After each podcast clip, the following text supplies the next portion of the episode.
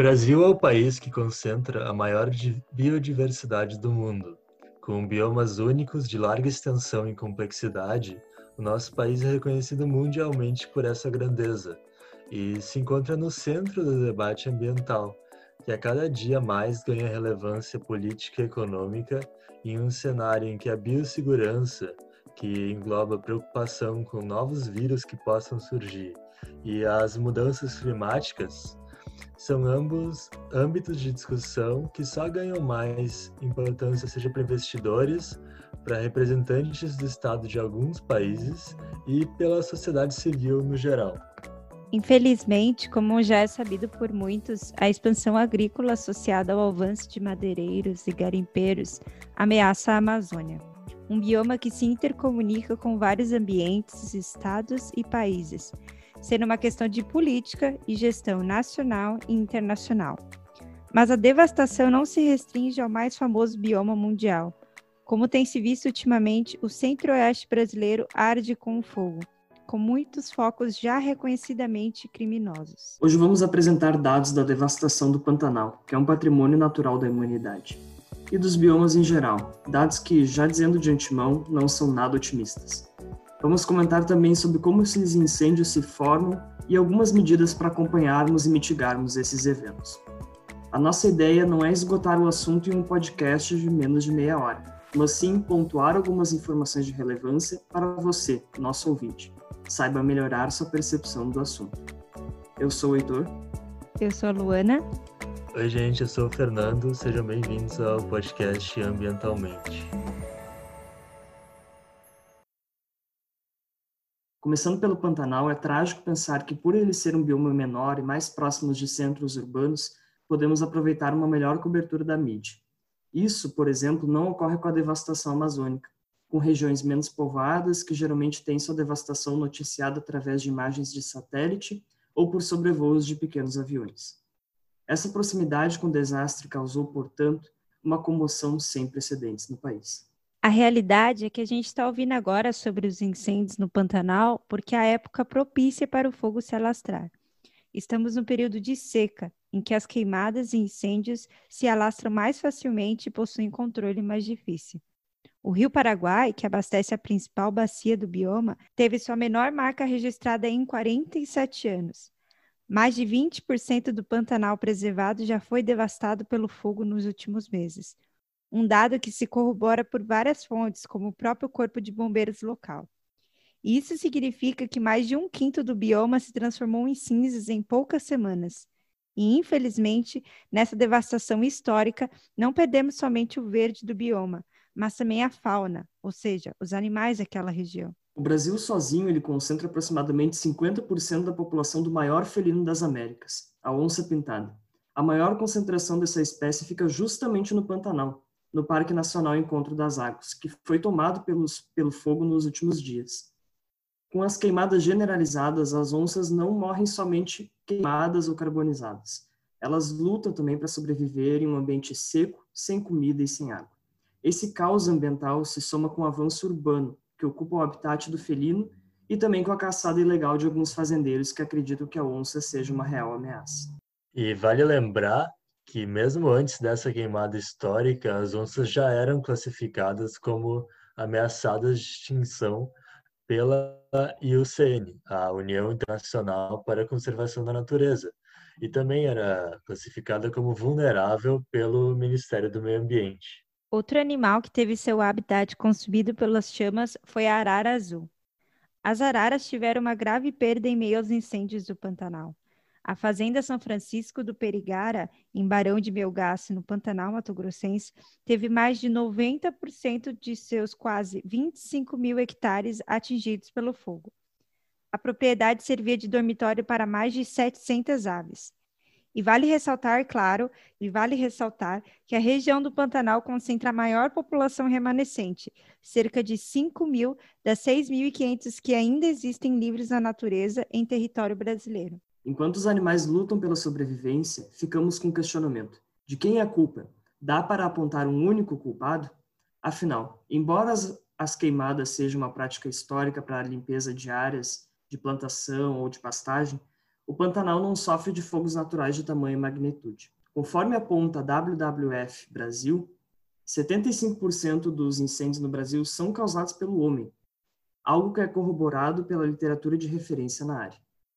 Nós encontramos um artigo de um professor da Universidade Estadual do Mato Grosso, professor Oliveira Júnior, que afirma que os incêndios em nossos biomas são de maior parte antropogênicos, citando a agricultura e a pecuária extensiva como os principais contribuintes. Mas ok, vamos tentar entender então alguns dos fatores que estão levando aos incêndios em que com certeza precisa se agregar às causas antrópicas, isto é, entender que o ser humano, ou certos seres humanos, são responsáveis por esses desastres.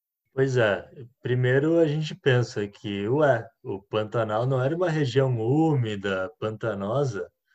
Claro que nos períodos úmidos e chuvosos, 80% da sua área é inundada.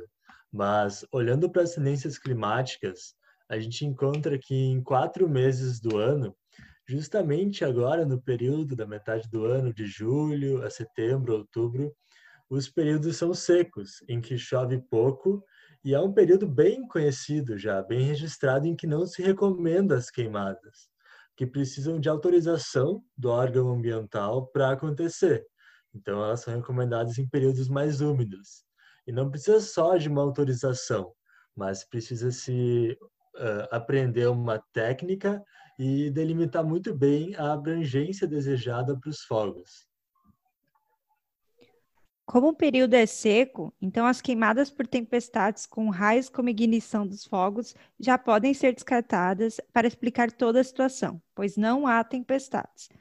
Portanto, os principais facilitadores desse desastre são a seca, a intensidade alta dos ventos, que facilita a propagação, a falta de conscientização dos produtores rurais e a falta de pessoas para combater o incêndio, visto que o efetivo é muito baixo, ainda mais depois dos cortes realizados pelo Ministério do Meio Ambiente. É, segundo o jornal o Globo, uma investigação da Polícia Federal chamada Operação Mata A, com a ajuda de imagens de satélites da NASA e do INPE, conseguiu identificar alguns focos iniciais de incêndios. Como já se suspeitava, desses focos investigados, o fogo partiu de fazendas da região. Os donos dessas fazendas já foram indiciados. Entretanto, o processo ainda está correndo na justiça. Portanto, ainda não houve um julgamento. E, inclusive, essa é uma vantagem de existirem satélites monitorando os nossos biomas e ainda as melhorias na disponibilidade, na velocidade da internet. As imagens e os dados das queimadas são vastos e acessíveis. E ainda por cima, os sistemas conseguem chegar em regiões mais remotas e de difícil, e de difícil acesso por carros. Por exemplo, tendo como uma outra vantagem o fato de serem públicos. E a gente pode citar o próprio programa Queimadas do INPE, o Instituto Nacional de Pesquisas Espaciais, um programa a nível nacional com vários dados, boletins e imagens sobre esses eventos. E o programa FIRMES, da NASA, que uma tradução livre significa informações sobre incêndios para o sistema de gestão de recursos, que também compartilha alguns dos satélites do INPE. Procurando por essas siglas, vocês já, já conseguem acessar os sites e obter mais informações. No Map Biomas, uma rede de pesquisadores que organiza e disponibiliza dados espaciais, já servindo de fonte para centenas de artigos no Brasil, também é uma rede interessante de se prestar atenção.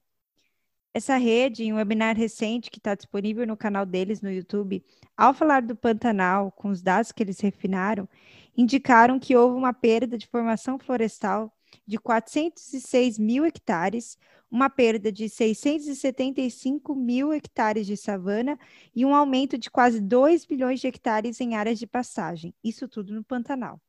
Eles informam ainda o aumento de antropização, de 12% de 1985, de 12% de 1985 a 2019 no Pantanal e de 32% no Cerrado, Amazônia. É possível perceber que houve uma diminuição de desmatamento de 2005 a 2010 no Brasil, mostrando que quando a gente quer reduzir o desmatamento, a gente sabe como fazer isso e consegue. Mas a realidade é que está se vendo um crescimento no desmatamento do Pantanal nos últimos anos. Claro que isso tem relação com o aumento das queimadas. Entretanto, apesar de todos os riscos, a queimada ainda é muito utilizada pelos agricultores para limpeza e preparo do solo antes do plantio. Muitas vezes, essa prática é feita de maneira indiscriminada e sem acompanhamento, causando danos ao solo, como a eliminação de nutrientes essenciais às plantas, além de haver uma possibilidade de propagação do fogo, como já comentado. Né? É importante considerar desmatamento nessa equação, porque a borda de uma floresta desmatada fica muito mais vulnerável ao fogo. Esse fenômeno ele é chamado de efeito de borda. Tá? Segundo a Embrapa, as queimadas devem ser utilizadas somente como última alternativa para a limpeza do terreno, pois além dos riscos associados, existe a liberação dos gases de efeito estufa, como o monóxido e o dióxido de carbono. Em curto prazo, a queimada pode até favorecer a renovação da vegetação, apresentando-se né, como uma ferramenta acessível e de baixo custo. Mas a longo prazo, as consequências não são tão positivas gerando efeitos adversos como a degradação do solo pela exposição direta à chuva, o que causa alteração na permeabilidade do solo, e a eliminação da biodiversidade animal e vegetal, né, que são fatores que são muito importantes para o controle de pragas e doenças, e além da perda de nutrientes essenciais ao crescimento das plantas.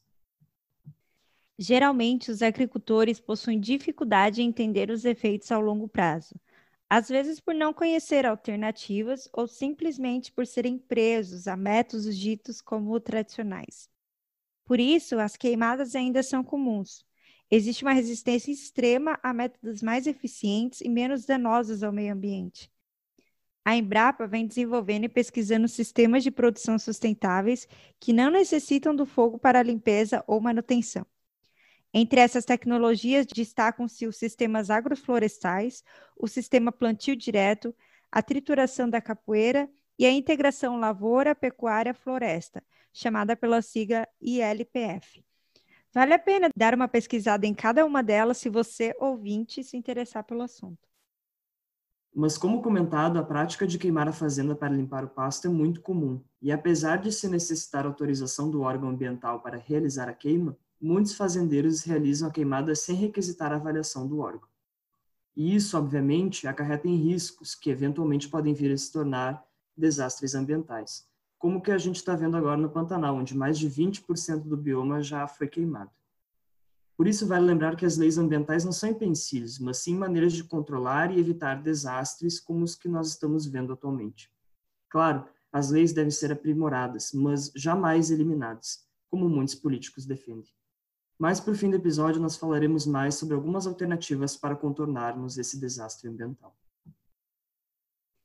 Mas e quais são as consequências dessa devastação que vemos atualmente no Pantanal? A primeira consequência é que a poluição do ar aumenta, causando efeitos adversos na população em geral. Há poucos dias aqui em Porto Alegre tivemos a chamada chuva negra, uma chuva de cor preta devido à alta quantidade de fuligem. Estamos a mais de mil quilômetros da capital do Mato Grosso do Sul, Campo Grande. Dá para imaginar a quantidade de fuligem que tem que ter para viajar todo esse percurso? Outra consequência direta da poluição é o aumento de formação de nuvens em regiões com muito material particulado, ou fuligem. As gotículas de água minúsculas têm mais facilidade em gerarem gotas maiores se houver particulados no interior da nuvem. Geralmente, isso não é levado em conta, pois é uma área que necessita ainda estudos. Entretanto, sabe-se que esse fenômeno de intensificação de chuvas ocorre.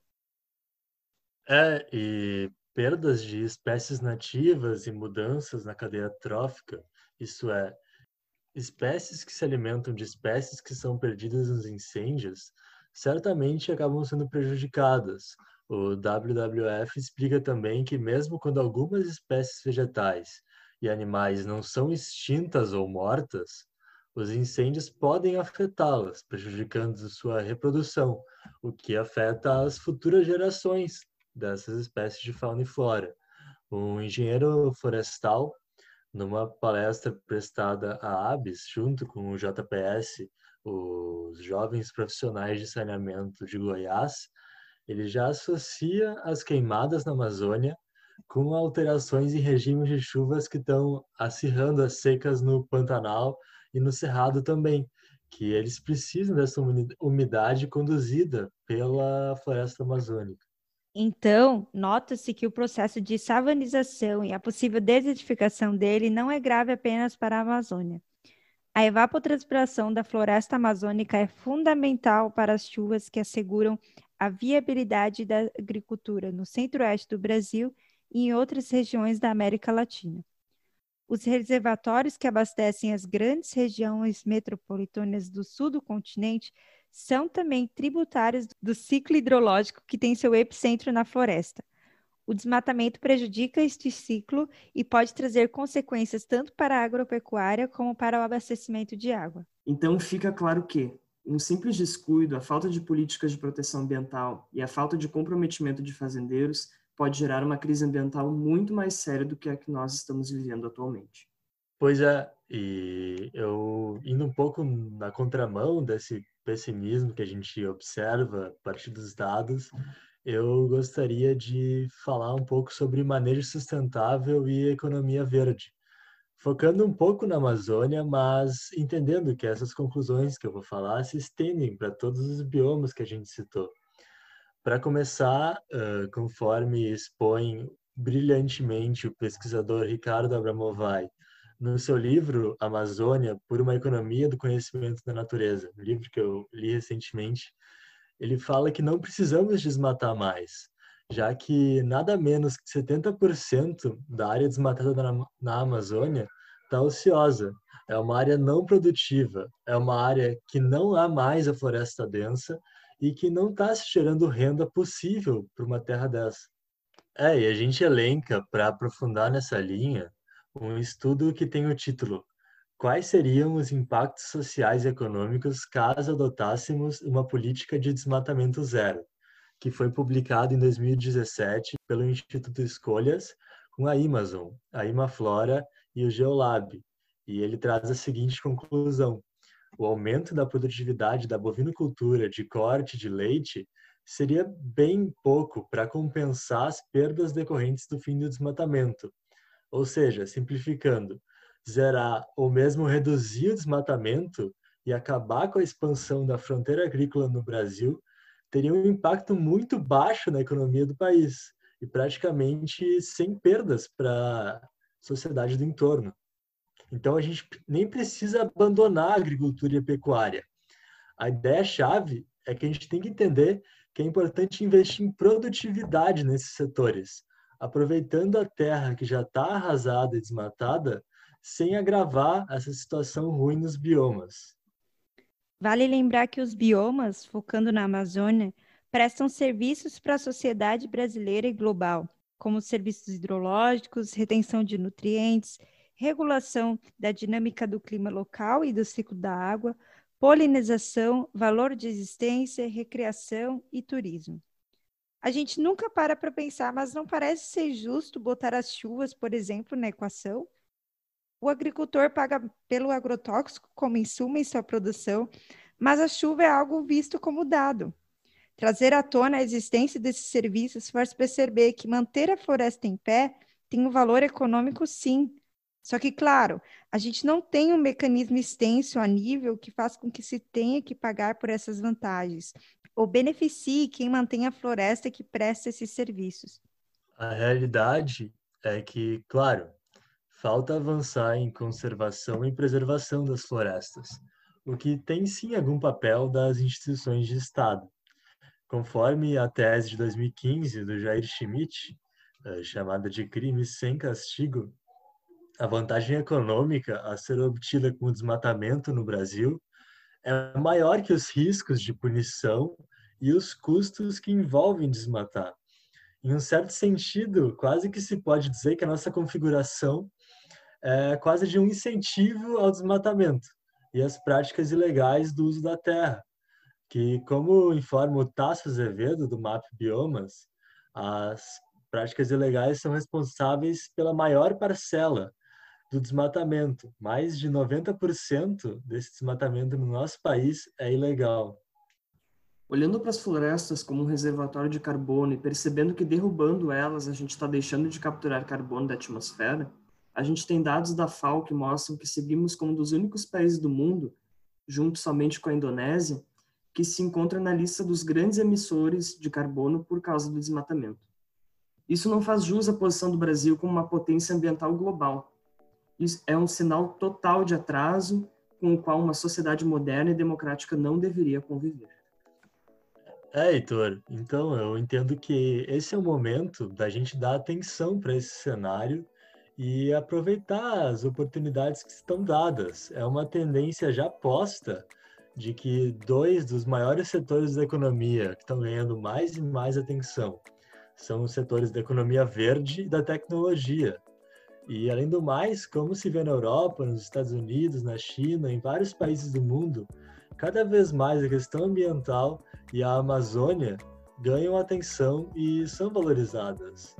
A gente precisa se apropriar da nossa riqueza natural, investir no empreendedorismo local, com tecnologias que sejam capazes de aproveitar a biodiversidade e garantam a preservação das florestas em pé. Dá para citar vários setores, como o do cacau, de cosméticos, a piscicultura, também, que tem o potencial de atuar nesse sentido, fazer isso e coibir a ilegalidade, demonstrando seriedade com a situação, é um cenário que pode botar o Brasil no centro do mundo e só engrandeceria a nossa sociedade. Mas manter as coisas do jeito que estão, em um uso da terra já devastada de baixíssima produtividade, é simplesmente avançar numa devastação que não se justifica nem no sentido econômico. Não tem como dizer que o, o desmatamento ele ocorre para a gente crescer como país. Ele só agrava desigualdades, atrasa as outras áreas da economia e desperdiça o grande potencial que o nosso país tem. Eu acho que está na hora da gente pensar e considerar a importância da preservação e da economia verde, lado a lado com a luta contra as práticas ilegais como as queimadas que a gente se debruçou hoje. Então fica essa reflexão que a gente buscou construir, as informações sobre as queimadas e um incentivo para a gente buscar estudar e avançar nesse debate. Bom, o podcast Ambientalmente dessa semana termina por aqui. Muito obrigado por ter ouvido e até a semana que vem.